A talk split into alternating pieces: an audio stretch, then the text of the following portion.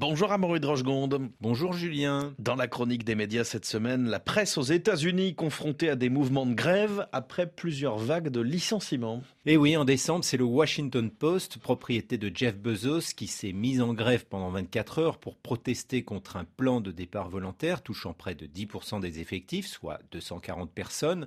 Les journalistes pointaient aussi le fait que leur salaire n'augmentait pas malgré l'inflation et que beaucoup étaient contraints de partir ou d'abandonner le métier. En janvier, c'est au tour du Los Angeles Times de connaître sa première grève depuis sa fondation en 1881, après l'annonce d'un plan social touchant 115 salariés, soit un cinquième des effectifs, et ce, malgré le rachat du titre par un milliardaire de la biotech, Patrick Soon-Chiong.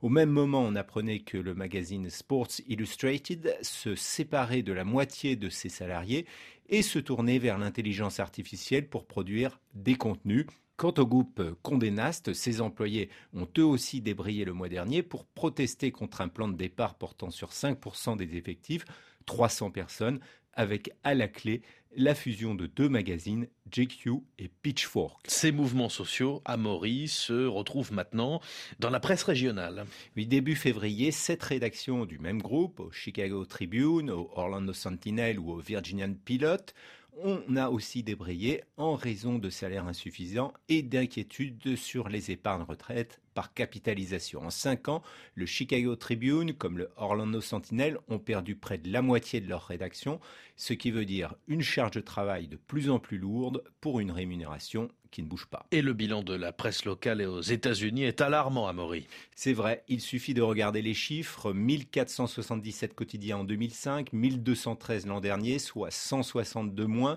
Sur 8900 publications au global, un tiers ont disparu. Et on ne compte qu'un peu plus de 30 000 journalistes contre 75 000 en 2005.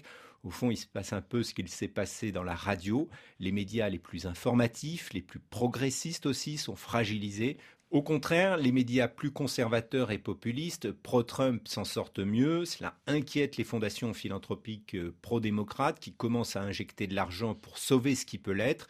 Selon le Slate of Local News, c'est dans les zones suburbaines ou rurales, soit la moitié des comtés aux États-Unis, qu'on trouve les déserts de l'information propices à la circulation des infox et des discours populistes. Amaury Drochegonde pour la chronique des médias. Merci beaucoup.